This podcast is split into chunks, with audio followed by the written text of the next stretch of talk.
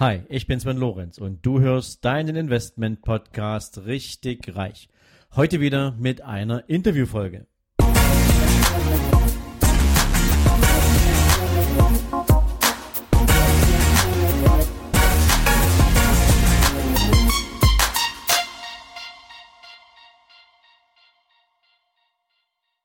Hallo und herzlich willkommen zu einer neuen Folge von deinem Investment Podcast Richtig Reich. Heute habe ich für euch mal wieder eine Folge aus der Rubrik Junge Unternehmer. Ihr wisst ja, dass ich neben all diesen wahnsinnig spannenden Erfolgsmenschen gern auch junge Unternehmer in meinen Podcast einlade, vor allen Dingen motiviert dadurch, dass es zwar schön ist, wenn man sich mit Erfolgsstories wirklich prominenter und erfolgreicher Menschen auseinandersetzt. Allerdings deren Lebensgeschichte ja schon eine Weile ins Land gegangen ist und die andere Frage natürlich immer steht, wenn man heute ein neues Business starten will, wo suche ich denn nach den Möglichkeiten? Und was für Menschen machen sich eigentlich auf den Weg und woher nehmen die die Motivation? Und genau dafür gibt es diese Folgenrubrik und ich freue mich heute, eine junge Frau begrüßen zu dürfen, ähm, die ich kennengelernt habe als Ehefrau eines meiner Mastermind-Teilnehmer.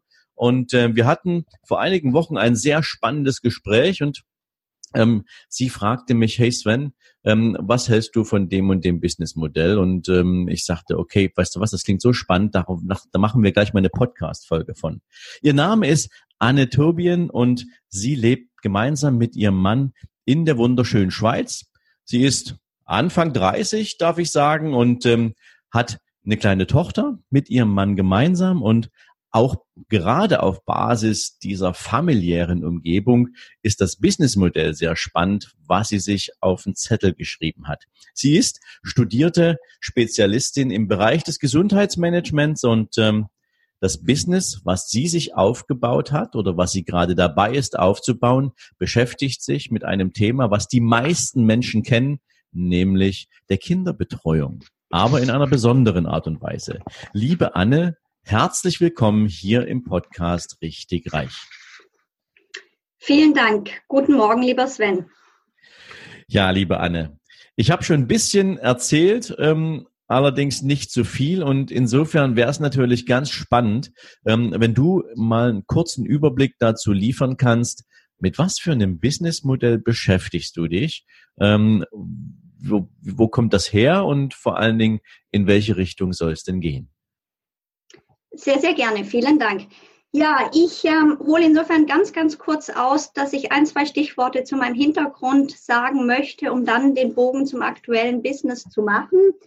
Ich habe in der Zwischenzeit über zehn Jahre lang in der Personalrekrutierung in der Schweiz gearbeitet, war hier vor allem in den letzten Jahren auf Unternehmensseite tätig und habe Kunden in der Medizinaltechnik betreut.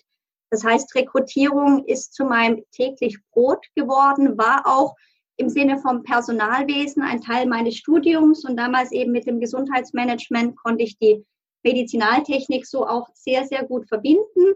Und dann ist bei mir im Laufe der Zeit doch der Wunsch aufgekommen, nochmal etwas Neues zu machen, was komplett anderes zu machen. Und in diesem Zusammenhang habe ich mir sehr, sehr viele Gedanken gemacht. Ich glaube, wir gehen auch noch dann im Laufe des Gesprächs noch ein bisschen hier mehr ins Detail mhm. und habe mich dazu entschieden, eine Nanny-Vermittlung zu gründen. Eine Nanny-Vermittlung insofern, dass ich Familien helfen möchte, einen gewissen Druck aus der Alltagssituation zu nehmen und den Tagesablauf wieder entspannter zu gestalten, gerade in dem Fall, wenn mindestens eine oder sogar eben beide Personen berufstätig sind, also Mutter und Vater arbeiten. Und es gibt häufig Situationen, wo man dann doch als Familie an seine Grenzen kommt. Und da möchte ich Hand bieten mit meiner Rekrutierungserfahrung, die ich schon habe, und aber natürlich auch der persönlichen Erfahrung als Mutter, sprich die Familiensituation ist mir mehr als vertraut im Alltag und das war für mich der Grund, diese Nanny-Vermittlung zu gründen. Und ich habe hier verschiedene Modelle. Beispielsweise kann man eine Nanny einsetzen als temporäre Nanny zur Überbrückung von einer gewissen Situation. Es kann sogar auch eine Notfallsituation sein. Ein Elternteil fällt aus, muss auf Geschäftsreise kurzfristig. Oder es ist wirklich eine Person, die eine Familie langfristig unterstützt. Das kann anfangen bei einem halben Tag, kann sein von Montag bis Freitag, Montag bis Sonntag. Da gibt es die unterschiedlichsten Varianten. Es gibt Familien, die möchten eine Nanny gern mit in Urlaub nehmen, um auch dort etwas mehr zu entspannen, als es vielleicht der Fall wäre, wenn man zwei, drei Kinder um sich herum hat. Ja, das war so ein bisschen ähm, erste Worte hier zu meinem Business und ähm, wie es ganz grob mal dazu gekommen ist. Okay. Das klingt erstmal ganz spannend, ähm, gerade vor allen Dingen mit der Erfahrung, die du mitbringst aus dem Bereich der Rekrutierung. Da habe ich jetzt gleich direkt noch eine Anschlussfrage dazu. Mhm. Ähm, was ist denn eigentlich, wenn du sagst zum Beispiel ähm, das Modell der temporären Betreuung, ne? also eher mal einspringen, wenn Not am Mann ist, dann stelle ich mir ja vor, ähm, es wäre trotzdem ganz sinnvoll, wenn es diese eine Nanny ist, die dann für eine Familie auch immer mal wieder auf Abruf bereitsteht, anstatt vielleicht immer wieder eine neue Nanny ähm, für eine halbe Stunde oder für fünf Stunden zu haben. Und hier geht es natürlich auch gerade darum, Kinder müssen ja auch eine gewisse Kennenlernphase durchleben. Ne? Das ist ja ähm, gerade am Anfang zieren sich ja insbesondere kleine Kinder gegenüber fremden Personen ja häufig. Wie wichtig sind dabei für dich so in der Rekrutierung die Grundskills, die jemand mitbringen muss? Ähm, worauf achtest du da insbesondere? Und vor allen Dingen, wie kannst du dafür sorgen, dass zwischen Nanny und Familie ähm, ein entsprechendes Kennenlernen passiert, ähm, weil ich kann mir ja durchaus vorstellen, dass, ähm, zumindest würde ich so reagieren, zu sagen, ich würde mir die Person gern erstmal angucken, bevor ich tatsächlich einen Auftrag auslöse, weil natürlich ist es eine Frage von Vertrauen, stimmt die Chemie, ähm, in welche Hände gebe ich mein Kind? Absolut. Das ist das A und das O und das ist auch genau das, was ich mir für mein Geschäftsmodell auf die Fahne geschrieben habe ich werde beide Parteien persönlich kennenlernen, bevor es ein Zusammenführen gibt oder den sogenannten Match gibt. Für mich sind gerade Themen wie Vertrauen, Zuverlässigkeit, Flexibilität ganz, ganz wichtige Punkte, die bei einer Nanny gegeben sein müssen. Wie frage ich die ab? Ich greife hier auf ein mehrstufiges Auswahlverfahren zurück. Das heißt, in einem ersten Schritt bekomme ich per E-Mail den Lebenslauf von der Nanny zugeschickt mit den Zeugnissen. Ganz, ganz wichtig. Zeugnisse müssen dabei sein. Ich prüfe diese, kann hier garantieren, über die letzten zehn Jahre hinweg habe ich da auch ein Gefühl für die Unterlagen bekommen. Da gibt schwarze Schafe, ja, und äh, das ist auch so eine gewisse Menschenkenntnis, die ich mir angeeignet habe. Die eine oder andere Person wird hier sicherlich schon mal rausfallen. Dann habe ich für mich Arbeitstools entwickelt, speziell für die Nanny-Vermittlung. Hier prüfe ich einerseits die Qualifikationen nochmals ab, aber auch spezifische Fähigkeiten und gehe auf die Persönlichkeit, also sprich den Charakter der Nanny ein. In einem weiteren Schritt werden Referenzen eingeholt. Im Idealfall kommt ja die Nanny schon aus einem Erfahrungsbereich. Das heißt, ich könnte eine Referenz beispielsweise bei ihrer vorherigen Familie oder bei der vorherigen Krippe, wo auch immer die Person tätig war, einholen. Jetzt habe ich mal verschiedene Puzzleteile, die ich zusammensetzen kann und hier schon mal ein erstes, doch recht eindrucksvolles Bild von der Person bekomme. Auf der anderen Seite die Familie. Ich fahre zu der Familie nach Hause, ganz bewusst nach Hause. Ich möchte die Familie kennenlernen, am liebsten die komplette Familie, also Mutter, Vater und Kinder. Denn das ist für mich auch ein ganz wichtiges Bild. Wie lebt die Familie? Wie ist der Umgang? Was sind Werte, worauf die Familie achtet? Und hier in einem ganz persönlichen Gespräch gehe ich detailliert auch mit der Familie durch, was haben sie für Wünsche? Was ist ihre Ausgangslage? Welche Eckdaten muss eine Nanny mitbringen? Sprachkenntnisse, kulturelle Anforderungen, Anhaltspunkte für Hobbys was ist hier wirklich gewünscht? Und daraus erstelle ich mein sogenanntes Anforderungsprofil der Familie. Denn das Kind und die Familie, die stehen immer hier letzten Endes im Mittelpunkt. Und jede Familie ist so einzigartig und so individuell muss auch die Betreuungslösung sein. nachdem ich jetzt einerseits mein sogenanntes Puzzle habe von der Nanny, plus das Anforderungsprofil. Damit kann ich arbeiten und dann schauen, wer passt zusammen. Dadurch, dass ich beide Seiten persönlich kenne, kann ich natürlich auch schauen, gerade was steht auf dem Papier, aber viel mehr, was ist die Persönlichkeit, wer steckt hinter den jeweiligen Personen und wer passt zusammen. Und da habe ich einfach in den letzten zehn Jahren, und ich glaube, das darf ich mir in einem guten Gewissen sagen, ein, ein Händchen dafür gehabt, die richtigen Parteien zusammenzubringen. Das wurde mir mehrmals dann von beiden Seiten bestätigt. Das ist ja dann die, die schöne Rückmeldung, wenn das Arbeitsverhältnis positiv verläuft. Mhm. Und ähm, genau, diese Arbeitsweise setze ich auch hier zukünftig in meiner Nanny-Vermittlung um und bin davon überzeugt, dass es mir so gelingen wird, richtige Personen zusammenzubringen und so, dass das Kind dann natürlich gut betreut ist, weil so kannst du nur als Eltern mit einem guten Gefühl aus dem Haus gehen. Wenn die Familie dann sich für zwei oder drei Profile entscheidet, dann gibt es ein erstes Kennenlernen zwischen Nanny und Familie. Und hier bin ich der Meinung, dass es ganz entscheidend ist, wie reagiert das Kind im ersten Moment auf die Nanny, die zur Tür hereinkommt, also auf die Person, die als potenzielle Nanny zur Verfügung steht. Der erste Eindruck ist ganz, ganz wichtig. Ich habe das hier bei uns selber erlebt mit unserer Tochter. Wir haben mal für eine kurze Zeit auch eine ähm, Übergangslösung gesucht mit einer Nanny und ich wusste innerhalb der ersten Sekunden, das könnte klappen oder das könnte nicht klappen.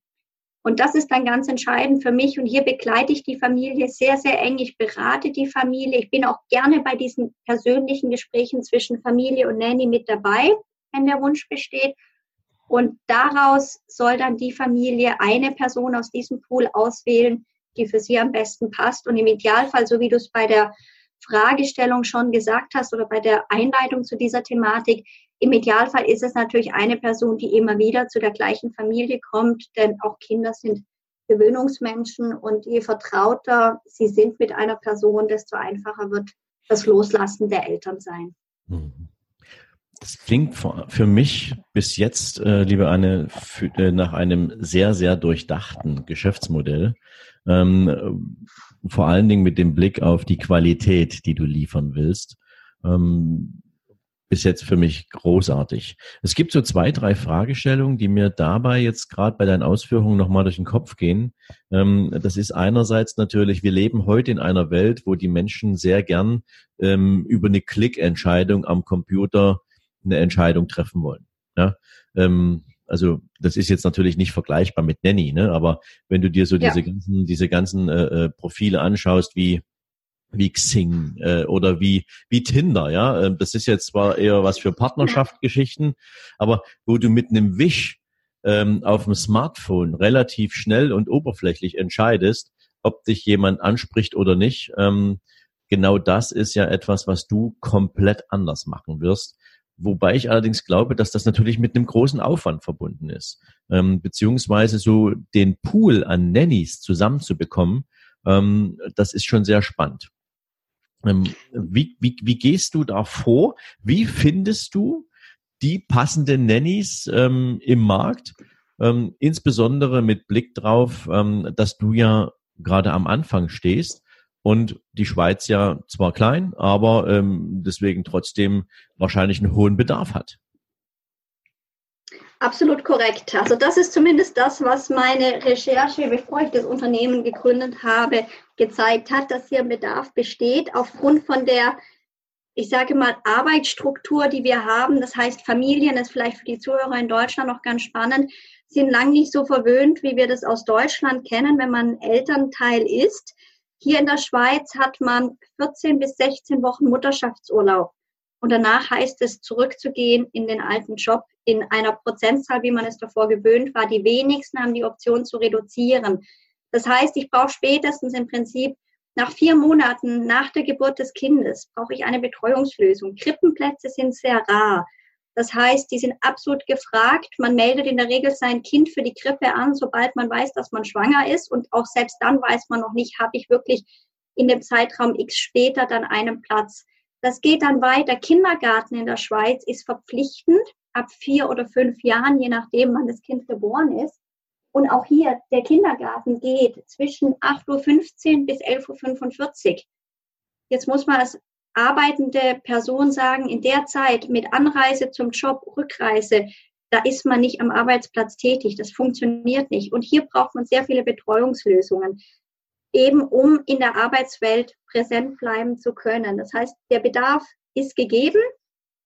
Wie finde ich die Nanny, war deine Frage. Das heißt, ich arbeite hier mit verschiedenen Optionen. Ich habe einerseits auf meiner Webseite, habe ich ganz klassisch die Inserate ausgeschrieben. Und ich muss sagen, ich bin jetzt nach wenigen Wochen absolut begeistert, wie positiv diese Inserate-Welt bei Nannies noch funktioniert. Ich kenne das nämlich aus der Unternehmenswelt meiner vorherigen Tätigkeit ganz anders. Da haben Inserate nicht mehr funktioniert. Ich arbeite aber natürlich genauso mit den sozialen Medien. Ich arbeite mit Facebook, ich arbeite mit LinkedIn, ich arbeite mit Xing. Das sind meine Haupt ähm, drei sozialen Medien, die ich momentan nutze. Ich weiß, es gibt noch viel, viel mehr, aber irgendwo muss man sich am Anfang fokussieren, um sich nicht direkt dann schon zu verlieren. Ich möchte diese Kanäle pflegen. Auf der anderen Seite ist auch hier natürlich das Empfehlungsbusiness ähm, ein riesiger Punkt. Das heißt, äh, ich habe in meinem Netzwerk gestreut, dass ich als Nanny-Vermittlerin tätig geworden bin und habe auch hier wirklich schon Referenzen von Nannies bekommen, respektive Namen genannt bekommen. Ich habe selber im Freundeskreis Nannies, die tätig sind. Ich bin mit denen in Kontakt. Ich frage hier nach ihrem Netzwerk. Wen kennen Sie noch als Nanny? Allenfalls haben Sie selber Bedarf. Also es sind ganz, ganz viele Bausteine, die ich hier parallel jongliere, um an die richtigen Personen zu kommen. Super. Also es klingt immer mehr nach einem guten Geschäftsmodell und ähm, vor allen Dingen nach einer durch, äh, durchdachten Struktur. Ähm, lass uns mal ähm, nochmal in die, in, in die Zeit gehen, als du dir die ersten Gedanken gemacht hast, ähm, dass das ein Thema ist. Du hast schon was gesagt, wie die Rahmenbedingungen in der Schweiz aussehen. Ähm, nichtsdestotrotz ist natürlich so die Idee, ähm, ein eigenes Business aufzustellen, ja immer auch ähm, mit vielen Fragestellungen verbunden. Und eine der zentralen Fragestellungen ist ja, ähm, gibt es für das, was ich tun will, genügend Bedarf? Und ähm, ja. dazu nochmal die ganz konkrete Frage, liebe Anne. Ähm, was, was gibt es in der Schweiz noch nicht, wo du jetzt sagst, ähm, hier möchte ich einen Pflock einschlagen, hier möchte ich die Messlatte ähm, besonders hochhängen, weil genau dieses Thema halt einen Anspruch verdient, der ähm, nur mit Exzellenz äh, bedient werden kann? Ja, also es ist so, ich habe äh, eben im Rahmen von meinem Businessplan natürlich den Markt mir sehr ausführlich angeschaut. Ähm, was gibt es noch nicht? Das ist eine gute Frage. Es gibt, ähm, gibt sehr vieles schon rund um das Thema Nanny. Was für mich bei den Services gefehlt hat, und du darfst mir glauben, ich kannte da aus meiner vorherigen Tätigkeit schon Tipps und Tricks, mich hier auch ein bisschen detaillierter äh, mit auseinanderzusetzen oder auch mal die ein oder andere Frage zu starten. Ähm, mir hat der Servicegedanke dabei gefehlt. Dieser persönliche Touch mit einer ganz speziellen Leistung. Und ich habe das selber erfahren, als wir vor zwei Jahren eine Nanny gesucht haben.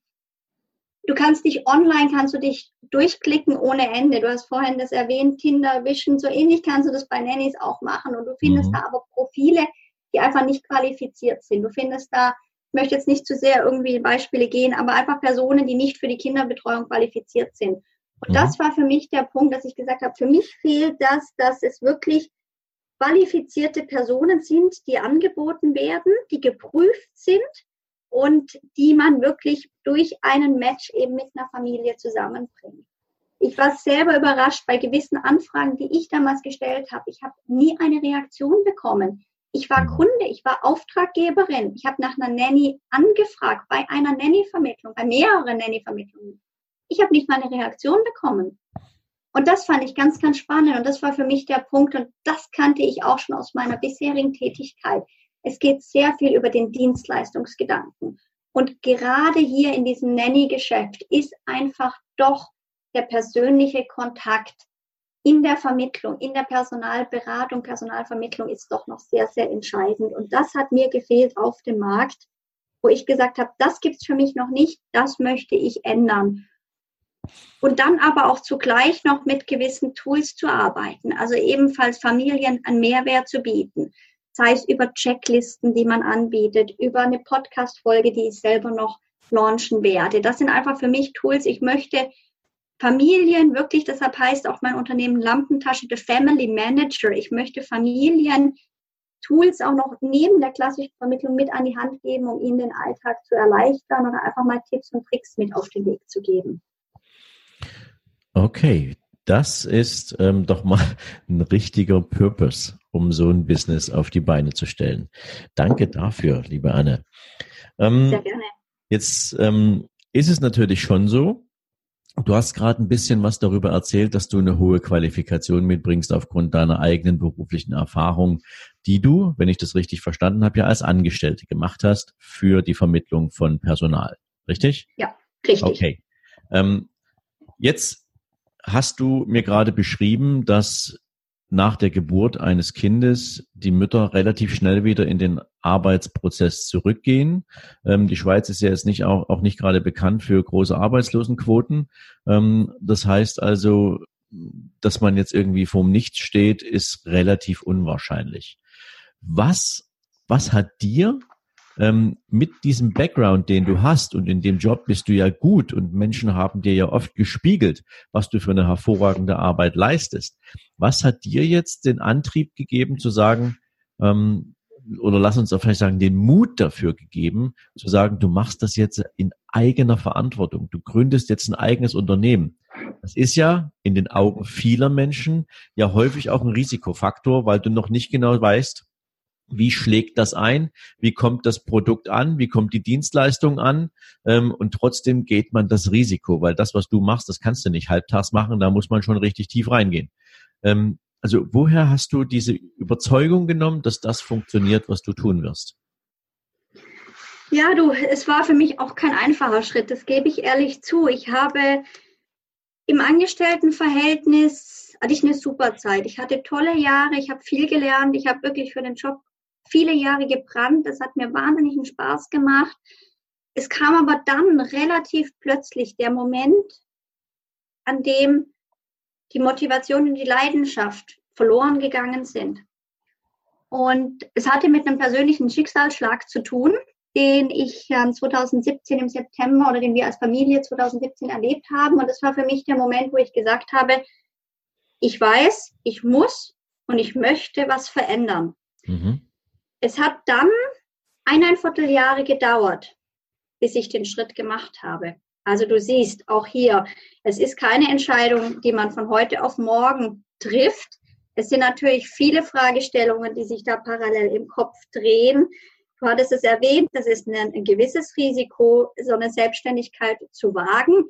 Du musst erstmal natürlich wissen, auch überhaupt ganz am Anfang, was möchte ich überhaupt machen? Und das war für mich ein sehr, sehr langer Weg, ich habe viel Zeit gebraucht. Ähm, Im Nachhinein denkt man natürlich, gut, das eine oder andere hätte man vielleicht auch schneller entscheiden können. Zurückblickend für mich war es richtig, dass ich die Zeit hatte, weil ich wusste dann jetzt oder ich weiß jetzt ganz genau, ich habe den richtigen Schritt für mich gemacht. Ich habe nichts überstürzt, ich habe mir konkrete Gedanken gemacht und es war für mich dann relativ schnell klar, mit Hilfe einer Person, die ich mir im späteren Frühling, Anfang Sommer zur Seite genommen habe. Ich möchte ihn als Business Coach bezeichnen. Mhm. Äh, ganz bewusst als Business Coach, ähm, weil Coaches findest du hier in der Schweiz wirklich auch an jeder Ecke. Ähm, das, das ist so ein bisschen ein, ein neues Modell von der Geschäftstätigkeit geworden. Und ich hatte hier jemand an meiner Seite, mit dem ich zusammen erarbeitet habe, was ich machen möchte. Ich hatte hier eine Unterstützung und da habe ich dann die Überzeugung gewonnen im Laufe dieses Prozesses, dass die Selbstständigkeit das Richtige für mich ist. Ich mhm. wusste irgendwo innerlich schon immer, dass ich was für mich machen möchte. Wenn ich morgens aufstehe, ich möchte wieder gerne aufstehen, ich möchte die Leidenschaft spüren, ich möchte abends, wenn ich mich an Laptop nochmal setze, ich möchte das freiwillig machen und nicht mit dem Druck, ich muss jetzt noch, ich habe eine Deadline. Nur einfach zu wissen, ich mache das und ich mache es für mich. Okay. Und ich habe hier einfach noch wie so diesen Schubs gebraucht, über die rote Linie zu gehen und durchzustarten. Und diesen Schubs habe ich von meinem Business Coach bekommen. Schubs hört sich jetzt vielleicht ein bisschen negativ an, aber die, die finale Motivation und Überzeugung auch oder das Gespräch, der Austausch, dass es das Richtige ist und es eigentlich keine Alternative mehr gibt, das habe ich dadurch bekommen.